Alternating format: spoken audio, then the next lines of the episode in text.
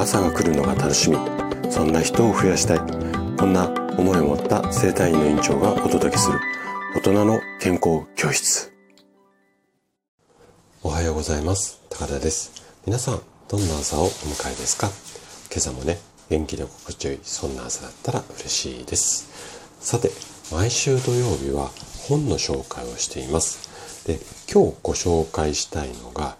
医者の取説。といったタイトルの本になります。ちょっと前回のね、あの本の紹介とちょっと系統はね、似たような感じの本の紹介になりますね。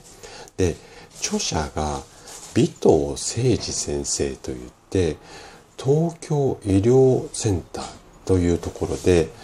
総合内科医という、こう、ちょっとね、聞き慣れない診療科を担当している先生なんです。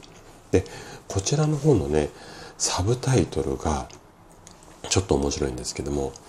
最善の治療を受けるための二重の心得といった、うん、ちょっとなんかそれで聞いただけでも興味そそりますよね。で、この本ね、どんな内容が書かれているのか、早速ね、ちょっと初めにの部分をね、紹介させていただきます。えー、私は都内の総合病院で総合内科という看板で医師をしています。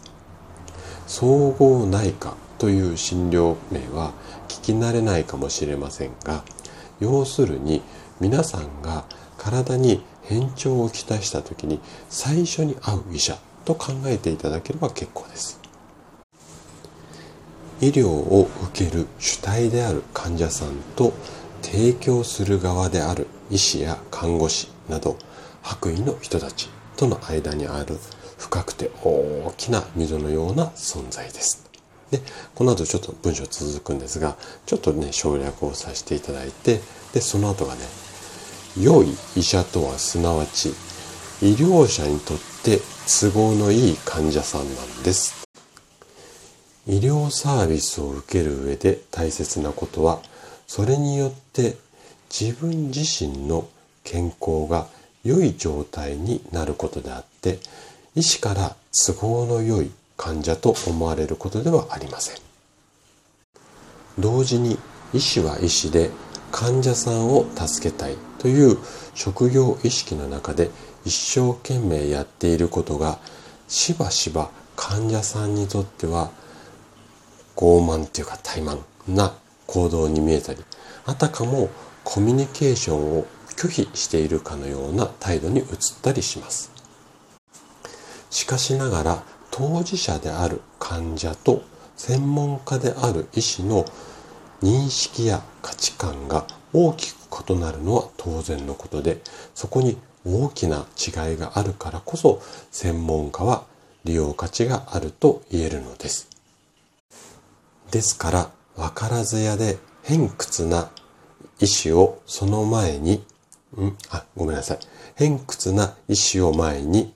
その状況を嘆くよりは、専門家の思考回路をクールに理解しながら、その偏屈さをうまく利用する方が得策だと私は考えます。と、こんなね、考えをしたドクターが書かれた本になります。で、本のね、構成も第一章の病院選び。こんなタイトルからスタートして診察だったりだとかあと検査入院などそのケースバイケースっていうのかな？ケース別にとってもね分かりやすくまとまっています。でこれね病院だけじゃなくて整体院だとかいわゆる治療院でも同じ考えっていうかね視点が大切だなっていうふうに思うことも多く私自身が生体院の取説みたいなタイトルでね、一冊ちょっと本書いてみようかなって思うぐらい素晴らしい、まあ、一冊になります。でね、普段病院、まあ、全く使ってないって方も中にはいらっしゃるんですが、なんだかんだ言って一年に数回は多分お世話になるっていうことがほとんどだと思うんですよね。まあ、あのー、なので、まずね、行く前に、こういったこう、お医者さんの、まあ、価値観というか考え方っていうのかな。病院を上手に使う。そんなところをね、ちょっと頭の片隅に知識として入れておけば、またちょっと違った病院の使い方ができるんじゃないのかな、なんていうふうに思います。はい。で、もしね、お話を聞いて、興味があるようだったら、ぜひ手に取ってみてはいかがでしょうか。で、例によって例のごとく、図書館にもあるかなというふうには思います。で、もし図書館になかったり、まあ、借りるんじゃなくて購入したいよっていう場合は、Amazon のリンクもね、概要欄に貼っておきますので、ぜひそちらからご購入いただけると嬉しいです。はい。ということで、今日も最後まで聞いていただきありがとうございました。番組の感想などね、お気軽にコメントいただけると嬉しいです。それでは明日の朝7時にまたお会いしましょう。今日も素敵な一日をお過ごしください。